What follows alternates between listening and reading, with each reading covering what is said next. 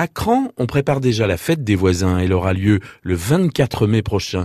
Tiffany Rougelin de la mairie de Cran. Depuis 2012, on a décidé, euh, la ville de Cran a décidé d'adhérer euh, à l'association Immeuble en Fête, qui est une association euh, nationale, afin d'avoir d'apporter un soutien à, des à des fêtes de quartier qui étaient déjà existantes sur la commune offrir la possibilité à d'autres personnes qui avaient envie d'en créer de nouvelles, leur donner un, soutien euh, logistique. Nous, on fournit des petits kits euh, aux, gens qui souhaitent organiser avec des ballons, des nappes, des affiches, des, des cartons d'invitation, des petites choses à grignoter selon selon les partenariats de l'association Immeuble en fait.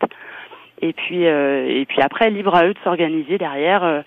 selon les quartiers, c'est plus ou moins plus ou moins important. Euh, il y a des quartiers, c'est carrément euh, une journée complète avec deux repas ensemble. Euh, d'autres quartiers, ça va être juste un apéritif. Là, c'est libre, à, libre à chacun d'organiser ce qu'il souhaite. Vous distribuez combien de kits?